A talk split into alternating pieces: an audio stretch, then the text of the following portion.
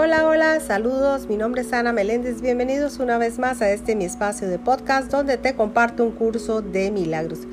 Quiero darle gracias a Dios infinitas y al Espíritu Santo por esta maravillosa bendición de poder estar con ustedes una vez más día a día. Y hoy estamos en el capítulo 22, capítulo 22, parte 6.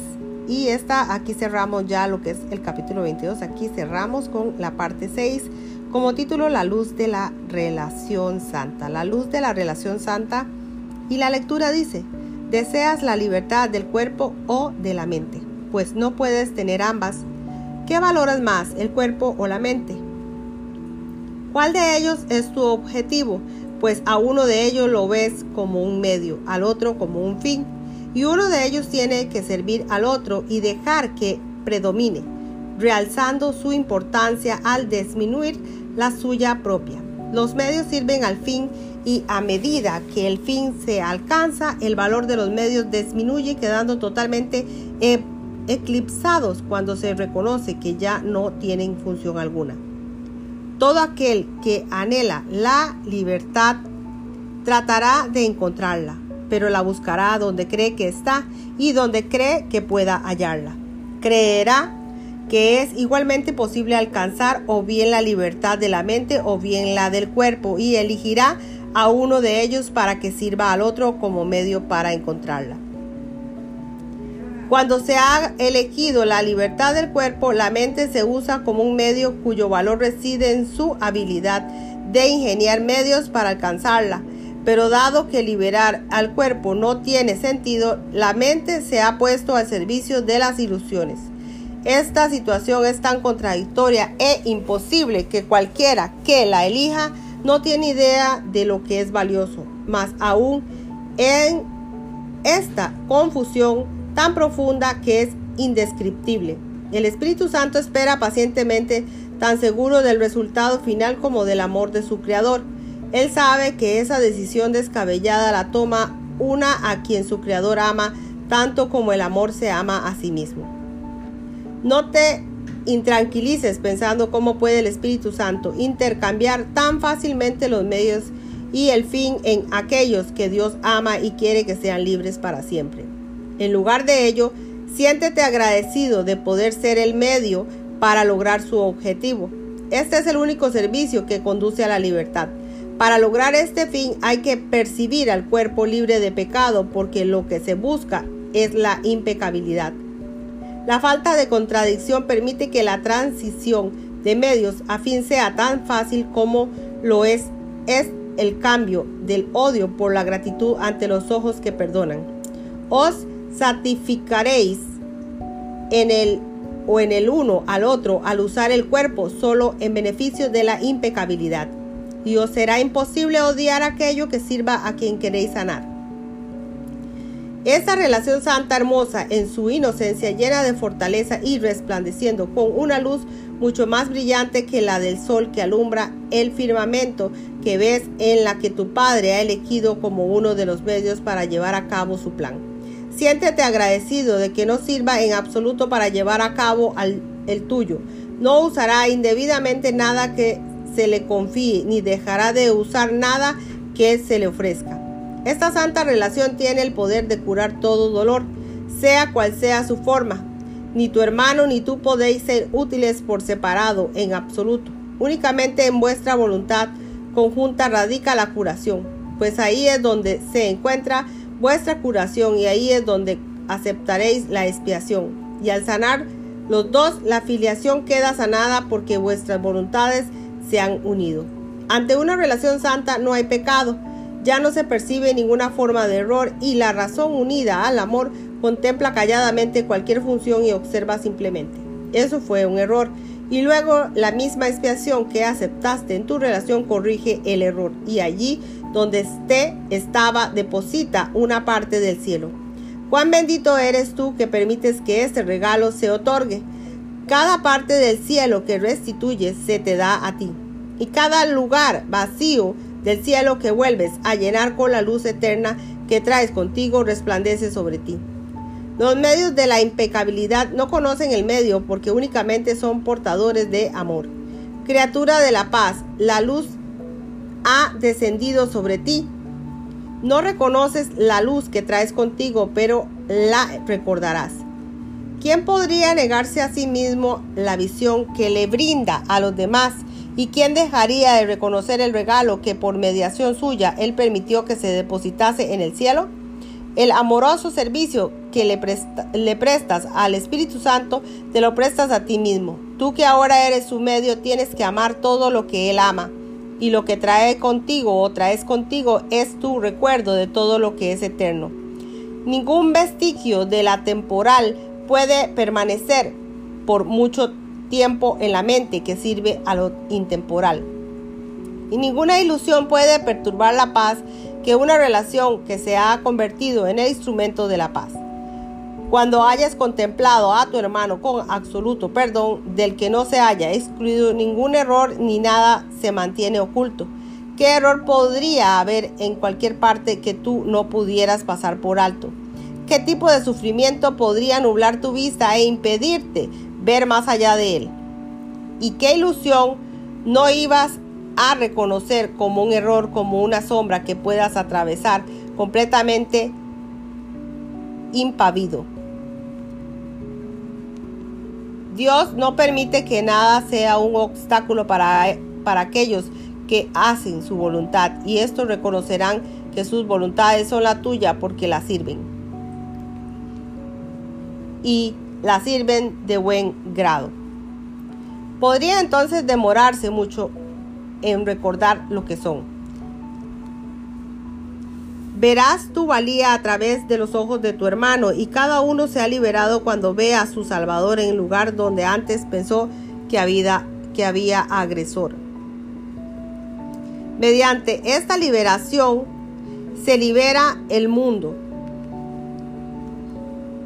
Este es tu papel en la consecución de la paz pues has preguntado cuál es su función aquí y se te ha contestado. No intentes cambiarla ni sustituirla por ninguna otra, pues esa fue la única función que se te dio. Acepta solo esta función y sírvela de todo corazón, pues lo que el Espíritu Santo hace con los regalos que le das a tu hermano, a quien se los ofrece, donde y cuando es cosa suya. Los concederá allí donde han de ser recibidos y se les dé la bienvenida. Utilizará cada uno de ellos en beneficio de la paz y ni la más leve sonrisa a una buena voluntad de alguien para pasar por alto la más diminuta equivocación le pasará desapercibida a él. ¿Qué otra cosa podría ser contemplar con caridad aquello que tu Padre ama sino una bendición universal? Extender el perdón es la función del Espíritu Santo. Deja eso en sus manos. Ocúpate únicamente de entregarle aquello que se puede extender. No guardes ningún secreto tenebroso que Él no pueda usar. Antes, bien ofrécele los pequeños regalos que Él puede extender para siempre. Él aceptará cada uno de ellos y los convertirá en una fuerza potente en favor de la paz. El Espíritu Santo no dejará de bendecir ni uno solo de los regalos que le haces, ni los limitará en forma alguna los infundirá de todo el poder que Dios le ha conferido a fin de hacer de cada uno de ellos un manantial de curación para todos. Cada pequeño regalo que le ofreces a tu hermano derrama luz sobre el mundo. No te preocupes por las tinieblas, más bien mira más allá de ellas y contempla a tu hermano y deja que las tinieblas sean disipadas por aquel que conoce la luz y que tiernamente la deposita en cada una de las dulces sonrisas de fe y de confianza con las que lo bendices. De tu aprendizaje depende el bienestar del mundo y es solo la arrogancia lo que negaría el poder de tu voluntad. ¿Crees acaso que la voluntad de Dios es impotente? ¿Es a eso a lo que llamas humildad? ¿No te das cuenta de lo que esta creencia ha ocasionado y te consideras a ti mismo vulnerable, débil, fácil de destruir y a merced de innumerables agresores mucho más fuertes que tú. Examinemos detenidamente cómo fue que surgió este error, pues en él yace enterrada la pasada o pesada ancla que parece mantener vigente, inamovible y sólido como una roca el temor a Dios. Y mientras esa creencia perdure así parecerá ser. ¿Quién puede atacar al Hijo de Dios y no atacar a su Padre? ¿Cómo iba a ser el Hijo de Dios débil, frágil y fácil de destruir a menos que su Padre también lo fuese? ¿No te das cuenta de que cada pecado, cada pecado y cada condenación que percibes y justificas es un ataque contra tu Padre? Por eso es por lo que el ataque no ha tenido lugar ni puede ser real. No te percatas de que esa ha, ha sido una intención porque crees que el Padre y el Hijo están separados. Y no puedes sino pensar que están separados debido al miedo, pues parece menos arriesgado atacar al otro o atacarte a ti mismo en atacar el gran creador del universo, cuyo poder conoce. Si fueras uno con Dios y reconocieras esa unidad, sabrías que su poder te pertenece, mas no podrás recordar esto mientras creas que el ataque de la clase que sea tiene sentido. Ninguna clase de ataque está justificado porque no tiene sentido. De la manera en que el ataque se podría justificar es si tú y tu hermano estuvierais realmente separados el uno del otro y todo el mundo estuviera separado del Creador.